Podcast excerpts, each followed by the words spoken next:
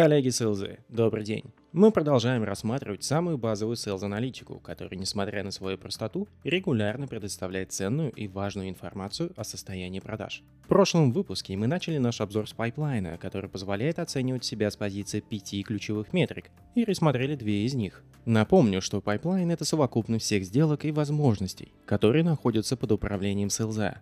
В отличие от многих метрик, по которым измеряют эффективность конкретного продавца или целой функции продаж, пайплайн является опережающим индикатором, то есть дает возможность взглянуть на будущие результаты уже сегодня.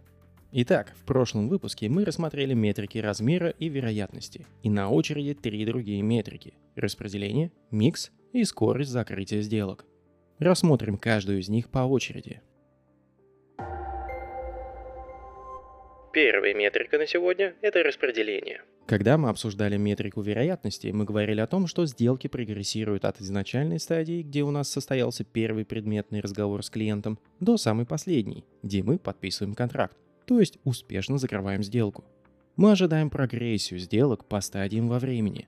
Это означает, что в идеальном мире с учетом конверсии на первой стадии у нас всегда будет больше сделок, чем на второй – на второй больше, чем на третий, на третий больше, чем на четвертый и так далее. Такой порядок распределения сделок по стадиям при условии адекватного изначального объема возможностей на первой стадии приведет нас к регулярному выполнению плана по продажам.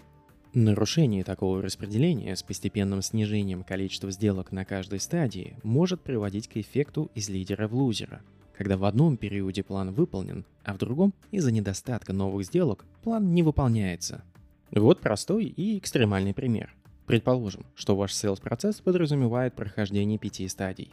Проводя аналитику своего пайплайна по метрике распределения, вы обнаруживаете, что на первой стадии у вас 20 возможностей на общую сумму в 20 миллионов, совершенно по нулям на второй и третьей стадии, а на предпоследней, четвертой, у вас три сделки общим объемом в 3 миллиона.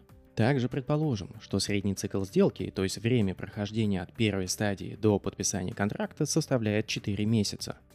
Исходя из такого распределения сделок по стадиям, мы можем понять, что в ближайшее время можно ожидать закрытия минимум одной или двух сделок из трех на предпоследней стадии. Но после этого пройдет еще около 4 месяцев перед тем, как хоть какие-либо сделки будут успешно закрыты так как нужно будет потратить 4 месяца, чтобы постепенно добиваться прогрессии по 20 сделкам, которые сейчас в самом начале пути.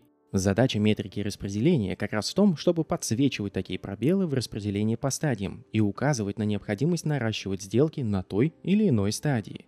Если не следить за распределением, то можно легко обнаружить себя в ситуации американских горок, когда план за один период перевыполняется, а за следующий проваливается – Именно поэтому я еще раз подчеркну правила работы с пайплайном, которое основано на крови многих неудачливых продавцов. Сначала работайте над закрытием сделок, находящихся на последних стадиях. Затем наращивайте возможности на начальных стадиях.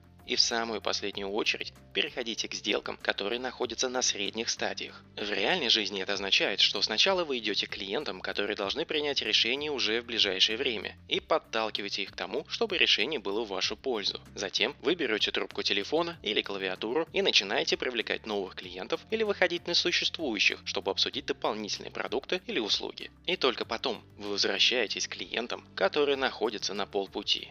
Конечно, это правило легко игнорировать и фокусироваться на том, что находится в зоне комфорта. Общаться с клиентами на средних и последних стадиях, забывая добавлять приток свежей крови в свой пайплайн. Последствия нахождения в этой зоне комфорта также очевидны и никак не приведут к увеличению ваших комиссионных или бонусов. Решение, как всегда, за вами. Следующая метрика – микс. Метрика микс нужна для того, чтобы замечать аномалии внутри стадии пайплайна. Предположим, что средний размер сделки по определенному продукту составляет около 1 миллиона. Рассматривая свой пайплайн, вы видите, что на второй стадии у вас 5 сделок. 4 из них находятся в пределах этого самого миллиона, но пятая сделка оценивается на 10 миллионов. Если анализировать пайплайн с позиции размера и вероятности закрытия обычных сделок, то все будет выглядеть прекрасно, так как эти 10 миллионов от одной сделки значительно увеличивают все остальные метрики. Однако, чем больше сделка превосходит типичные размеры, тем выше становится риск потерять ее, или иными словами снижается вероятность успешного закрытия.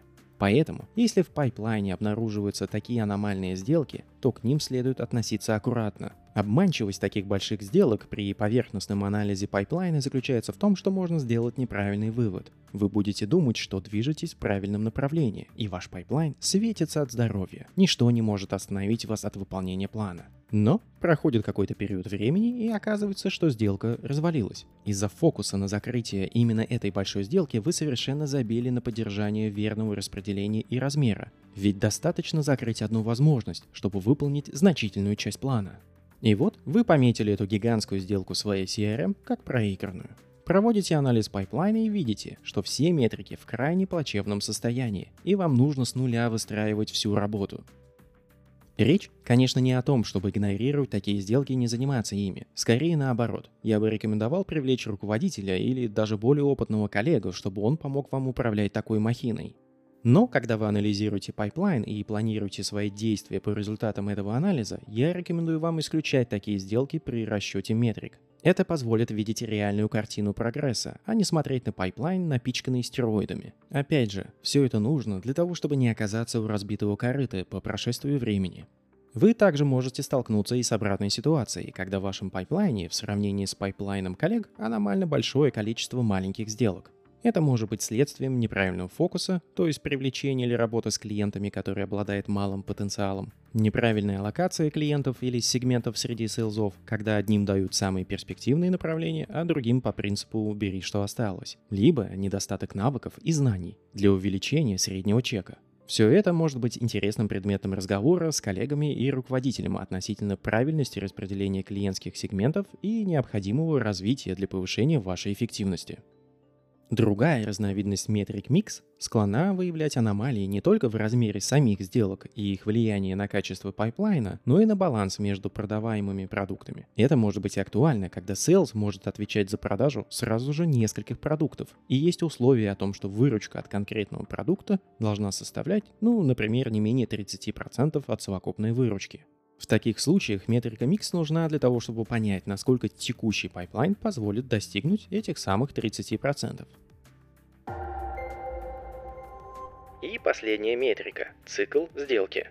Это одна из моих самых любимых метрик при анализе пайплайна. В рамках различных проектов по повышению sales эффективности я еще не встретил ни одной компании, которая могла бы похвастаться хорошим управлением циклом сделки. И речь здесь не о том, что у меня есть стопроцентный рецепт, как сократить цикл сделки в любых обстоятельствах и условиях, а о разнице, которую можно наблюдать при анализе успешно закрытых и проигранных сделок. Сравнение циклов сделок по этим двум категориям отлично демонстрирует раздутость пайплайна, в котором можно найти множество ходячих мертвецов. Сделок, которые, скорее всего, никогда не закроются, но при этом все еще красуются в пайплайне.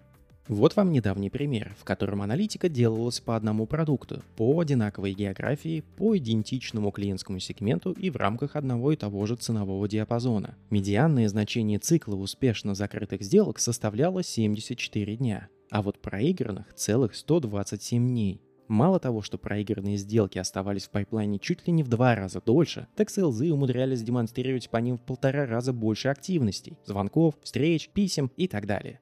Чаще всего это следствие двух аспектов. Во-первых, Sales сохраняет надежду на то, что все может сложиться лучшим образом, и клиент совершит покупку. Во-вторых, это недосмотр Sales менеджмента, который не замечает таких аномалий и продолжает инвестировать ресурсы селзов в ходячих мертвецов.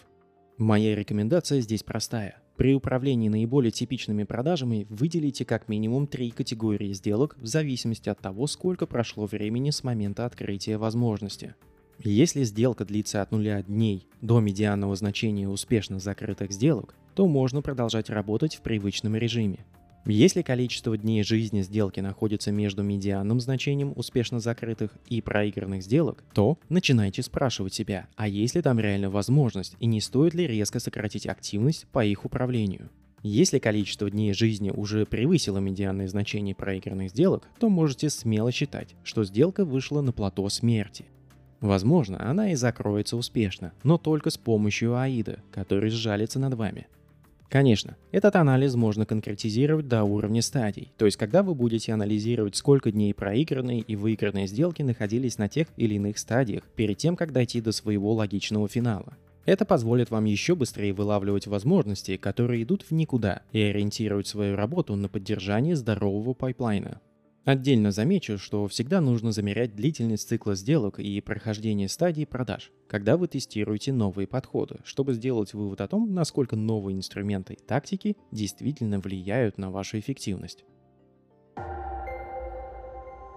Итак, коллеги, в этом и предыдущем выпуске мы рассмотрели с вами базовые метрики по анализу пайплайна. Весь этот анализ нужен для того, чтобы планировать свою активность по управлению продажами и знать, на чем именно нужно фокусироваться в тот или иной момент, чтобы успешно выполнить план и получить заслуженное вознаграждение. Часто многие селзы мне говорят о том, что вся эта статистика скучная и не хочется ей заниматься. Да, иногда расчет всяких метрик не самая интересная вещь. Но правда в том, что этот процесс можно легко автоматизировать в Excel, потратив на это несколько часов, а затем еженедельно тратить от 15 до 30 минут на то, чтобы распланировать свои действия. Поверьте, я еженедельно готовил прогноз продаж, используя эти метрики на команду из более чем 400 селзов, раскинутых по всему миру. И у меня это занимало не более 30 минут, при точности плюс-минус 5% от конечных результатов. Уверен, что вы также легко справитесь с этой задачей и получите отличный инструмент в свое распоряжение. Если же в своей карьере вы планируете стать руководителем по B2B продажам, то это обязательно для вас практика – Мало того, что вы будете лучше управлять своими активностями, так среди всех кандидатов на роль вы будете выгодно отличаться. Вы уже знаете, как управлять самым важным процессом в продажах – управление пайплайном. Подписывайтесь на подкаст, делитесь им с друзьями и коллегами, если хотите. Успехов вам и отличных покупок вашим клиентам!